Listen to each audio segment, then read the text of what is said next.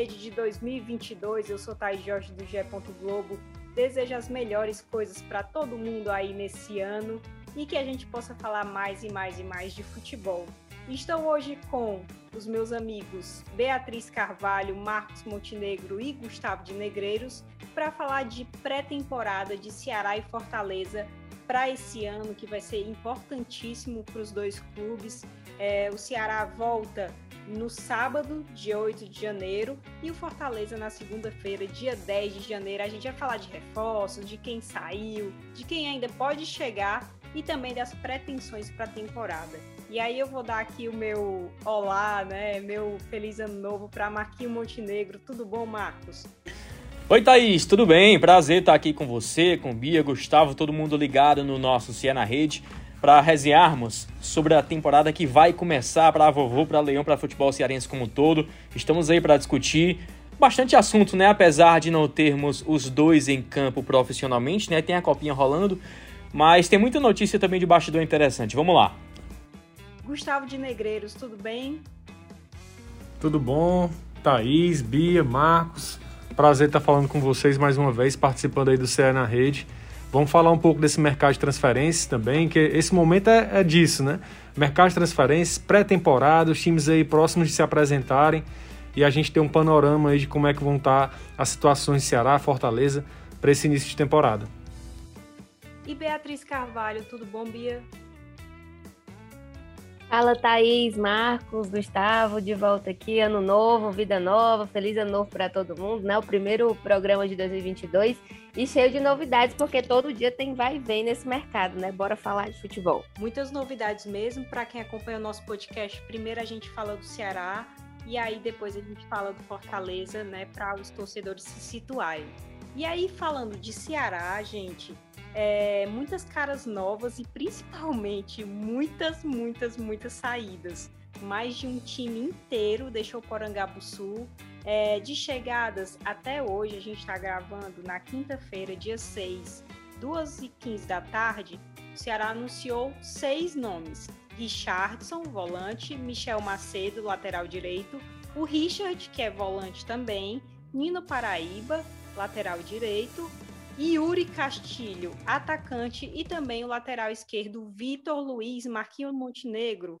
É, ainda faltam duas contratações, né? Porque o presidente falou oito nomes, mas o balanço feito até aqui é um balanço realmente, para mim, Marquinho, muito positivo né, com, com nomes que vêm para dar qualidade, para mais qualidade ainda para os setores. Eu vejo, às vezes, o torcedor reclamando: ah, chegou, mas também saiu muito da mesma posição. Sim, mas realmente eu acho que o Ceará veio mais para ajustar, né, Marquinhos Montenegro? É, Thais, eu concordo quando você diz que as contratações são boas contratações do Ceará até o momento, né? E essas dispensas que você falou também de quase 20 atletas do elenco, mostra como o Ceará não tinha um grupo, não tinha um time mesmo consolidado, né? Foi arrumando peças ali, adaptando situações, mas não tinha um time consolidado como grupo. E essas mudanças mostram muito isso.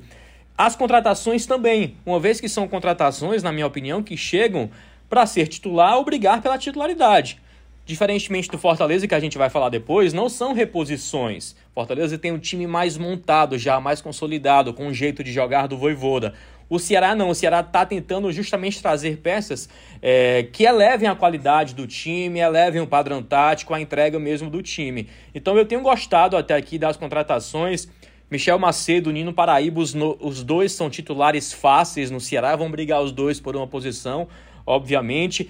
Na lateral esquerda também a briga vai ser muito boa, né? Com a chegada do Vitor Luiz, que tem uma característica mais ofensiva que o Bruno Pacheco, mas em contrapartida o Pacheco é um cara muito marcador, que é titular absolutaço, tem uma regularidade impressionante. O Yuri Castilho também chega com um, um certo prestígio, mas acredito que a situação, de, situação dele seja um pouco mais favorável pelo fato de os atacantes do Ceará não terem se encaixado, né? Nenhum atacante do Ceará correspondeu as expectativas, então digamos que ele tem uma posição mais fácil ganhando no time, mas também é um jogador promissor que pode entregar um, um, um bom resultado, um, uma boa atuação, um bom desempenho em campo. Eu tenho gostado até aqui. Falta, né? Todos sabemos ainda algumas peças como o tão procurado camisa 9, tão cobiçado camisa 9, mas até aqui o Ceará tem tem ido bem ao mercado, né? Com cautela, mas tem ido bem. E a chegada do Silvio Romero, caso se concretize, aí sim acredito que essa vai se tornar o principal nome, o principal nome que chega para o grupo em 2022. Estava olhando aqui, Gustavo, as saídas do Ceará. Eu vou falar aqui porque é muita gente. Empréstimos: Alan Shoa, Natan, Igor, Alessandro, Pedro Nares, Leandro Carvalho, Cristiano. Fim de contrato: Alisson, Klaus, Gabriel Dias, Fabinho, Jorginho, Ione Gonzalez, Ayrton e Hélio Borges. Vendido o Rick. E aí também tem o Martin, né, que o clube optou por não renovar o vínculo. Gustavo, acho que essa é a temporada que a gente vê mais nomes saindo do Ceará, né? E muitas decepções também, né? Por exemplo, Ione Gonzalez, Gabriel Dias, enfim, muitos. É, o próprio Leandro Carvalho é até uma surpresa, né? Que também é, é, quebrou lá o vínculo fora do país, mas realmente enxugou mesmo, né? É, Thaís, o, a situação do Ceará é, tem muito a ver também com a estratégia da, montada pelo Thiago Nunes e pelo próprio presidente Robson de Castro, né, e todo mundo da, da parte diretiva do clube, os departamentos de futebol, enfim, que é eles terem um grupo mais enxuto e que permita um treinamento mais qualificado, né, sem ter jogadores de fora. Foi exatamente isso que o Robson de Castro falou é, sobre essa estratégia do Ceará. Né? Por enquanto, é, foram seis contratações, né? e que devem fechar em oito contratações até o, o início da pré-temporada, né? Tendo em vista esse jogador, o Romero, né, o camisa 9, caso feche ou não, mas se ele não vier, eu acho que o Ceará vai ter, acho não, o Ceará vai fechar com outro centroavante, que é uma das carências do elenco e claramente foi apontada por todo mundo, pela torcida, pelo próprio Thiago Nunes é, do Ceará. Então a gente vai ter é, um momento de, de definição desse elenco do Ceará aí mais para o final de, desse período de pré-temporada. Pode ser que venham outros jogadores também aí no, no decorrer do ano para qualificar esse plantel. Quando eu estava falando das contratações, Thaís, esqueci apenas do Richardson e do Richard, né? Outros dois volantes que chegam também com potencial de titularidade. O Richardson nem se fala, todos querem ver já o meio campo com Richardson e Fernando Sobral mas o Richard também tem qualidade, é um bom jogador contratado pelo vovô. E teve também uma novela, né? Beatriz acompanhou esta novela, estava toda hora entrando aí na central do, do, na central do mercado do GE, que é o Pablo. É meio inevitável a gente não falar né, no, no, no Pablo, porque é, o Ceará tentou até o último momento, né? Ficou esperando resposta, é, inclusive topou pagar um salário integral, que era algo que a gente até achava que, que não ia fazer, Beatriz, mas o Pablo não veio mesmo. E aí eu estava conversando com um amigo, que inclusive é, é muito próximo lá ao São Paulo, setorista e tal, e ele fala que ele tem questões familiares mesmo, né? É, parece que acabou de ter filho e tal, e não, não queria talvez uma mudança tão grande para a família dele também, e isso teria pesado muito. Beatriz, dá para você resumir um pouquinho essa novela do Pablo aí para quem está escutando nosso podcast e essa recusa dele também? É, Thaís, foi uma, uma novela de virada de ano, né? Porque foi na última semana ali de 2021 que o Ceará é, iniciou as conversas pelo Pablo e houve a proposta, o, restava pro, ao São Paulo dar aquele ok e chegaram nesse acordo de empréstimo em que o Ceará pagaria esse salário integral. Então, estava é, bem encaminhada essa questão né, entre os clubes, mas restava o ok do, do jogador, né? E essa resposta não veio, nem o sim, nem o não. Então, ele demorou muito para responder e o presidente do Ceará e diretoria e clube acabaram decidindo ir, ir para o plano B, que a gente já tinha comentado também várias vezes, que era buscar esse centroavante no mercado sul-americano.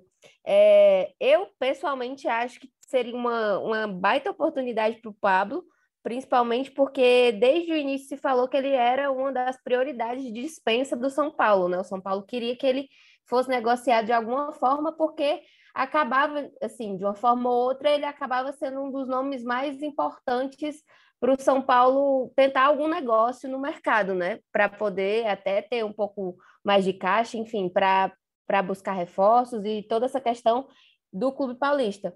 Mas, e, e, além de ele conseguir esse acordo, né, de pagar o empréstimo total, que já é o, o valor total do salário, vir por empréstimo, e toda essa questão que eu acho que já era um, grande negócio, né, para o São Paulo, é, também tinha a promessa de que o Pablo poderia recuperar o futebol dele, era, era isso que o, o Ceará queria também, né, que o Pablo voltasse a marcar gols, voltasse a ter boas atuações, e isso podia ajudar até no futuro é, o jogador. Então, acho que ia ser uma boa para os dois. Mas, é, levando em consideração essa questão da família, também é, é, compreensível e o Ceará, eu acho que agiu bem não esperar tanto tempo, esperou determinados dias e depois já seguiu para outra, né? Agora está esperando essa, essa resposta do, do jogador argentino, que também é, tem uma possibilidade de ser positiva, já que é, tem aquela questão da, da dívida do clube com o jogador, que ele pode acabar saindo sem ter que pagar uma multa muito grande, sem ter que pagar multa, na verdade. Então, é bom economicamente para o Ceará, e, e, nessa história com o Pablo já mostrou que está disposto a gastar dinheiro para trazer essa peça, né? Que ele vem buscando há tanto tempo, desde que perdeu Arthur Cabral. O Ceará tenta encontrar um centroavante que encaixe no time e acaba não achando esse jogador, já tentou diversos nomes, né? A gente teve o Sobes, Viseu, o próprio Jael também, Rodrigão, então um monte de gente. Então, quem, quem mais? O Roger, né? Sim, sim, o Roger. Enfim, várias pessoas, vários jogadores e, e que essa sempre pareceu uma grande prioridade para o Ceará também nesse mercado, né? Então, acho que se, com certeza, concordo com o Marcos, se vier esse jogador, o, o Silvio Romero vai ser, sem dúvida, uma das principais contratações, tanto por, por ter essa expectativa de funcionar ali como centroavante, que o Ceará vem buscando há tanto tempo, e, e também por ter sido um ótimo negócio né, no mercado sul-americano. Então, eu até vi aqui um, umas, umas novidades no Twitter sobre é, coletiva do técnico do Independiente e, e, a galera conversando, né, a diretoria e, e os representantes do, do Romero, é, e realmente, assim, está nas mãos dessa conversa aí que está rolando lá na Argentina para ter essa resposta para o Ceará. E aí, gente, pelo menos nas redes sociais, né, eu vejo muito torcedor montando o time do Ceará, um provável time do Ceará para 2022. E aí eu queria debater com vocês três, né? É, fiz aqui o meu e quero a opinião de vocês, tá? Tá aberto para todo mundo opinar. Então, eu acredito muito em João Ricardo no gol, zagueiros Messias e Luiz Otávio, nas laterais Nino Paraíba, Bruno Pacheco, volantes Fernando Sobral e o Richardson, e na frente Vina, Eric Mendonça e Yuri Castilho. Vocês acreditam que vai ser algo diferente disso? Quem é que vocês veem aí é, de, de prováveis também. Eu acho que a definição é, é um time realmente que deve ser esse, com exceção das laterais, né? Que é, para mim elas ainda estão em aberto. Na parte esquerda, o, o Bruno Pacheco é o titular da posição, o Vitor Luiz chega para brigar, mas na direita está tudo em aberto, né? Você tem aí o Michel Macedo, o Nino Paraíba disputando, ainda tem um Buiu correndo por fora. E no ataque, caso o Ceará feche com esse centroavante, né, o Silvio Romero, obviamente ele chega para ser titular. Né? O Yuri Castilho é um jogador mais de lado de campo que também faz essa função de centroavante, mas na, na, na, na falta de um jogador ali que esteja bem para a posição, ele pode aparecer sim como centroavante. A gente também tem que esperar a resolução do caso do Kleber, né? Ninguém sabe se realmente ele vai sair. E o Jael que está contundido, uma hora ele vai voltar, né? E aí vai ter uma briga pela posição. E ainda tem o Gabriel Santos, que é um jogador que teve poucas oportunidades, veio com, como artilheiro aí da Série D e pode surpreender também. Fora os que correm por fora, né, Gustavo? Fora os que correm por fora é ótimo, mas a gente está com o site aqui do Ceará aberto com o elenco completo no momento, né? E o ataque conta com peças como o Enderson, como o Jacaré recuperado de lesão, que não chegam a ser, estão longe de ser alguma estrela, alguém muito cotado assim para o time titular, mas são jogadores com potencial que de repente podem deslanchar em estadual da vida, em Copa do Nordeste, né? Como deslanchou naquela época o Kleber, quando o Ceará foi campeão. Então são peças que estão de olho aí também em novas oportunidades. Mas eu ainda levanto uma questão que pode ser feita pelo Thiago Nunes em alguns momentos, né? Que é tirar de repente um dos pontas, colocar mais um meio-campo, né? Junto com o Vina ali no setor criativo, ou até mesmo três volantes, sendo um de mais saída, porque de meio-campo o Ceará tem muitas opções, com exceção daquele meio-campo essencialmente criativo que só tem o Vina. É, a gente estava até brincando ontem, ontem na central que dava para quase montar um time completo só com laterais e com, com volantes. Tem muita gente. Mas eu acho que, que o Ceará tem se movimentado bem no mercado, assim, buscando esses reforços é, específicos, até trazendo o Vitor Luiz, porque o Bruno Pacheco foi um dos jogadores que mais atuou, né, ali na lateral do Ceará. Eu acho que ele foi um dos que, o que mais atuou no, no Brasileirão inteiro, se não me engano. E, e, ter essa opção né, no banco, por mais que mude um pouco a característica e que o, o Bruno Pacheco assim, é, é, titular incontestável, mas é, é bom ter essas opções. Eu acho que era uma das teclas que o Thiago Nunes batia muito, é, inclusive na última coletiva dele, né? Que, que o time precisava ter, ter mais. É, ser mais encorpado, acho que não era nem essa palavra que ele usava, mas era nesse sentido, ser mais encorpado, ter mais opções e, isso, consistente, era essa a palavra. É, o time precisava ser mais consistente e que e precisava dessas opções. Eu acho que foi é, exatamente o que o Ceará foi buscar. Desde o início, muito, muito claro que ia trazer muita gente, né? De seis a oito jogadores, e que foram reforços que, que chegam mesmo para agregar e para serem opções para jogar. É, sim, me, me, eu gostei muito dessa, dessa questão do mercado do Ceará, né? Uma evolução muito grande em relação aos outros anos. Assim. É, outros anos vocês percebem que nem aquela coisa de pacotão de Natal teve mais, umas, é, uns reforços bem pontuais mesmo. É, mas, mas me agrada muito o mercado do Ceará para 2022. Eu queria saber se vocês têm mais alguma consideração do Ceará para essa para esse retorno, Marquinho? Thaís, a gente até discutiu já isso em algum momento em podcasts recentes, a mudança de perfil na contratação do Ceará, né? Porque a diferença do Ceará para esse ano, pelo menos é, eu vejo isso, na minha opinião, a mudança é que o Ceará não está mais trazendo aquelas jovens promessas, um atleta, com exceção do Yuri Castilho, né? Que já tem uma certa experiência, é tido de certa forma como uma promessa, mas não jovens jogadores que estão deslanchando, é, como foi o caso do Saulo Mineiro mesmo. O Ceará está indo mais em peças teoricamente certeiras, que tem menos probabilidade de dar errado. Pelo menos é o que eu estou vendo. Em outros momentos, o Ceará trazia vários jogadores, várias promessas para um ou dois darem certo. Dessa vez não, dessa vez eu acho que o time foi bem, é, ou está tentando ser bem certeiro para diminuir as chances de errar. É, exatamente. É, é bem aquela coisa assim, né? Sem tempo, irmão. Então você já, já, já traz a, a peça bem certa e bem conhecida, né? Para não ter perigo de, de, de erros. E aí a gente vai passar agora também para o Fortaleza. O Fortaleza com quatro reforços já confirmados. Lembrando que a gente está gravando na quinta-feira, então, por favor, se houver alguma coisa aí. É, o Landázuri, Ceballos, Wagner Leonardo e Fernando Miguel. São os quatro nomes. Eu acho que nada mudou em relação a isso do último podcast que a gente gravou. Mas o que mudou mesmo, gente, foi a questão de saídas, né? Acabou que o Oswaldo, que era um jogador muito badalado, assim, ah, vai ficar ou não. O Oswaldo se, se despediu, né, Marquinho?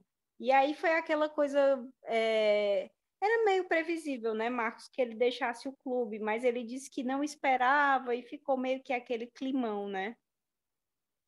É, Thaís, é muito delicado, né? Eu gostei até de um texto que o Gustavo postou é, sobre essa saída do Oswaldo. É muito delicado lidar com ídolo, né? Mesmo o caso do Boeck, é muito difícil você chegar para o jogador e dizer, ó, oh, seu contrato encerrou, a gente não vai mais querer contar com você. É muito complicado. E o torcedor, que é mexe muito mais com paixão do que a gente, é, também ou é muito radical no sentido de ser contra, ou muito radical no sentido de não, ele tinha que continuar no clube a qualquer custo. Não é assim, a gente não sabe como é que foram as conversas com relação de valor, tempo de contrato, é, a vontade mesmo do Voivoda, ninguém sabe isso de bastidor, só mesmo é, quem faz o dia a dia do clube. Então, eu acho que chegou mesmo o momento do Oswaldo, ele poderia sim continuar sendo uma boa opção, mas a gente já viu que o Voivoda não utilizou o Oswaldo em 2021 e dificilmente utilizaria em outros momentos. Ele botou em alguns jogos ali na reta final, né, para dar de certa forma um gostinho para o jogador se despedir da torcida, ter aquele sentimento. Mas eu acho que deu mesmo. Oswaldo contribuiu muito com Fortaleza. Eu acho que ele é ídolo sim. Tem gente que diz que ele não é ídolo do Fortaleza, mas eu acho que ele é ídolo sim. Foi das categorias de base à competição internacional, jogou Sul-Americana, foi importante na Sul-Americana, sofreu até o pênalti, né? Do jogo da volta, com o gol do Juninho e tal.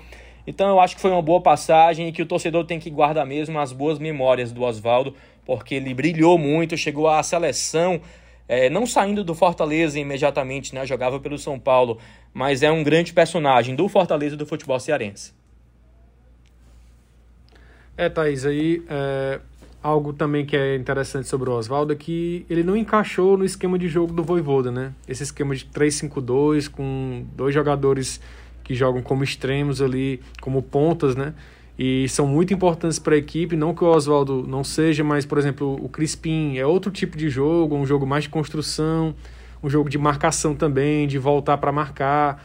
E talvez assim o Oswaldo não se encaixava muito bem nesse estilo de jogo. Talvez em outro esquema ali, num, num 4-4-2 clássico, num 4-2-4, como por exemplo o Ceará joga, 4-2-4 na fase ofensiva, né?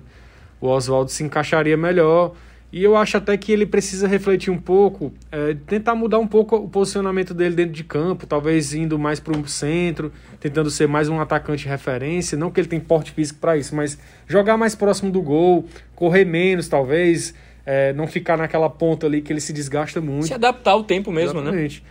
Ele é um jogador muito habilidoso, um jogador que tem é, assim essa técnica refinada. Eu acho que ele tem espaço em muitos times, inclusive até da Série A, se duvidar ele pode pintar por aí. É, mas, enfim, eu acho que ele tem que mudar um pouco o jogo. Eu acho que todo jogador de futebol é, que, que vai um pouco passando a idade, ele vai mudando um pouco o jogo dele, né? Você tem exemplos aí de Cristiano Ronaldo, de Messi, que tem um jogo diferente do que iniciaram na carreira, né? Então o Oswaldo ele não pode depender tanto da velocidade para se dar bem no futebol, digamos assim já que chamam o Oswaldo de Cristiano Oswaldo, Cristiano Ronaldo se adaptou muito, né? E depois que se adaptou, parece que fez mais gol ainda. Exatamente. E também o fato de, de o Fortaleza estar tá no Libertadores acaba influenciando muito nisso, né? Eu acho que essas novelas, por exemplo, Gustavo, Marcelo Boeck e Lucas Lima, que ainda seguem, é muito por conta disso, né? Porque, por exemplo, Fortaleza já contratou o Fernando Miguel, tem o Felipe Alves com contrato, tem o Max Wallace e tem o Kennedy, né? E aí o Marcelo Boeck aí ainda vai é, conversar com a diretoria, tem também a questão do Lucas Lima, mas aí eu te pergunto, Gustavo, você, se fosse voivoda, tá? Voivoda por um dia, como a gente faz no, vole... no Você Escala, é para manter esses dois nomes, né? É, será se ainda há espaço, por exemplo, para o Boeck, se o Felipe Alves ficar e o Lucas Lima também é, é, ainda cabe no Fortaleza? Como é que fica essa questão dessas novelas para você? Thais, a situação do Boeck é muito clara, assim, é fácil da gente entender. Ele vai se reunir com Fortaleza e a opinião que eu teria, se eu fosse um dirigente, eu acho que eu faria a mesma coisa. Eu conversaria com o Boeck e diria, Boeck, é o seguinte, é, você pode renovar com a gente, mas sabendo que você vai ser um reserva, que você vai ser um, um jogador que vai ser importante no grupo, mas que não vai ser titular, a gente tem outro titular, e a gente vai reajustar o salário com relação a essa nova realidade e vida que segue. Então é mais ou menos isso que deve acontecer com relação ao Boeck e eu acho que ele vai aceitar, certo? Então eu acredito muito na renovação do Boeck. Já o Lucas Lima tem uma situação muito complicada, que para mim é quase irreversível, que é o salário dele. Ele tem um salário muito alto, até no final de 2023 com o Palmeiras. Não vai se desfazer disso, obviamente, ele vai continuar no Palmeiras, que ele não é nem besta. então, assim, é, o Palmeiras quer que um time assuma parte relevante do salário, né? Que para o Fortaleza seria algo muito elevado, que não justifica pelo futebol do, do Lucas Lima. Se ele ganhasse um salário mais baixo, ali, mais na média do elenco, eu acho que poderia ser interessante, porque um jogador obviamente habilidoso, com boas passagens aí no futebol brasileiro, e, e que essa questão financeira é a primordial. Lembrando que o Fortaleza não tem um camisa 10 além do Matheus Vargas, né? O Edinho pode fazer ali a função? Pode, mas não tem aquele camisa 10 mesmo para brigar pela posição. Não, não tem. E alguns jogadores, assim, o jogo do Fortaleza é muito coletivo, né? Não, às vezes essa, essa compreensão é do posicionamento ele é muito substituído pela função em campo, né? Então, assim, o Matheus Vargas e o Lucas Lima, eles têm realmente um, um, estilo de jogo parecido, de mais toque de bola, de mais trabalhar o jogo, a equipe, né? Às vezes eu vejo o pessoal cobrando o Lucas Lima por, por, por gol feito, por assistência, e não é bem por aí. O Lucas Lima é mais um jogador de construção de jogo. Então você não pode cobrar tanto dele gols de fora da área, enfim, é, presença na área, não. Ele é um jogador mais de construção de jogo. É, o, o Matheus Vargas hoje como único 10, é, e também o ataque do Fortaleza me preocupa muito também. E aí eu faço essa pergunta para vocês três, assim, Bia, Marcos e Gustavo, o que, que é, na visão de vocês ainda está faltando? É, eu estava vendo um possível Fortaleza, tá, para 2022. Vamos lá. Fernando Miguel titular, certo? É, Tite, Benevenuto, Benevenuto, Utinga ou Landázuri, que é o Ambriga, que a gente vai ver também. Os alas, Pikachu, Lucas Crispim, acho que ninguém tem muito o que discordar. E aí de volante fica Ronald Jussa, mas também tem o Felipe, o Ederson ainda está nessa questão de se o Corinthians vai emprestar ou não. Mas à frente, né, gente, eu estava vendo, por hora, David Robinson e Matheus Vargas. Tá faltando, né, pessoal? Nomes para ir ainda. Eu acho que principalmente no, no, aspecto quantitativo, né? Lógico que a gente quer aliar qualidade e quantidade, mas o Fortaleza vai precisar de um número relevante de jogadores, tendo em vista que vai ter Libertadores aí cruzando com Série A, o que é um problemaço, porque como é que você vai dizer para o torcedor do Fortaleza e para os jogadores do Fortaleza, para os dirigentes, que a Libertadores não é importante? Como é que vai priorizar o brasileiro nessa questão? E aí, como é que você começa o brasileiro aí nas primeiras, sei lá, 10 rodadas, é, não priorizando a Série A? É complicado, né? O Fortaleza, no ano passado, ele se destacou justamente por esse início na Série A, que foi, assim, avassalador e, e alavancou o time até a vaga na Libertadores. E esse ano não vai ter essa folga, digamos assim. Então, é uma situação que o Fortaleza tem que avaliar e precisa de quantidade, sim, de jogadores. E com a obrigação de manter a intensidade do Voivoda, né? Intensidade. eu acho que dá até para levar em consideração como foi o final da, da temporada passada, né, Gustavo e Marcos, que é, tinha esse elenco mais reduzido também e que acabou precisando de jogadores e teve que mudar até um pouco o estilo de jogo, diminuir a intensidade e as coletivas eram até algumas vezes na, naquela, naquele, naquela fala de é, isso aí é o que a gente pode entregar no momento, né? Porque não tinha o que fazer, muito o que fazer. Então, concordo com o Gustavo mesmo, tem que, que precisa de mais jogadores em questão de número, e também se acontecer alguma negociação no meio da temporada e alguém sair eventualmente, não sei, é, ter, ter condições né, de, de se manter bem, se manter em alta com, com o que tem em casa. Eu acho que é por aí. Inclusive, se não me engano, até na, na entrevista que a gente fez com o Marcelo Paes para o podcast, para na Rede, ele falou que, que buscavam, que pretendiam até trazer mais atacantes, né? Se não me engano, dois. Vamos ter que fazer o fact-check com, com essa entrevista, mas se não me engano, foi mais ou menos isso que ele falou, que Fortaleza também tinha interesse em trazer atacantes. Então, acho que ainda pode ser que aconteça, né? Mas analisando essa janela do Fortaleza, ele foi bem mais tranquilo, assim, bem mais reservado que os outros times, porque também buscou logo garantir o que já tinha dado certo. Primeiro com o Voivoda, eu acho que foi o, o grande acerto do time, foi garantir logo que ele ficasse. No, no final da temporada já, já trouxe esse alívio para a torcida, né? Já disse ele fica mesmo. É, e também algumas peças muito importantes, como o Benevenuto, enfim. Eu acho que esse, essa foi a mentalidade do Fortaleza que foi boa também, foi uma, uma boa ideia. Eu acho que é como eu falei até no início, né, Thaís? Eu acho que essa cautela do Fortaleza é mais no sentido de procurar peças que sejam é, boas opções para repor, né? em caso de desfoque por lesão, suspensão, enfim, que a temporada naturalmente exige, é, mais do que ter aquele titular que chega para assumir mesmo a posição, diferentemente do Ceará. Então por isso que eu acho que o Fortaleza está mais cauteloso, assim, mais seguro do seu grupo. E eu levanto justamente essa discussão, né? O Fortaleza aposta muito na manutenção desse grupo, né? Tanto é que não faz grandes reformulações de jeito nenhum, também não dispensa atletas, enfim, tenta renovar o máximo possível. E indo para a prática de contratação do que falta, na minha opinião, falta volante, meia e atacante. A gente falava muito de zagueiro, né, que foi a principal carência no ano passado. Essa situação da defesa já foi resolvida e Fernando Miguel também contratado. E vocês falavam do Boeck, né? Tô falando, soltando aqui um monte de coisa de uma vez. Mas vocês falavam do Boeck, lembrando que o Felipe Alves ainda é, nada definido quanto o Felipe Alves. Ele tem contrato com Fortaleza, se mantém no grupo. Então vai ter Felipe Alves, Boeck e Fernando Miguel ou não? Fiquei para vocês. São muitas. Jog, jogou e saiu, Foi, né? Jogou, jogou e saiu, mas é, eu acho que não tem espaço não para os dois, tá?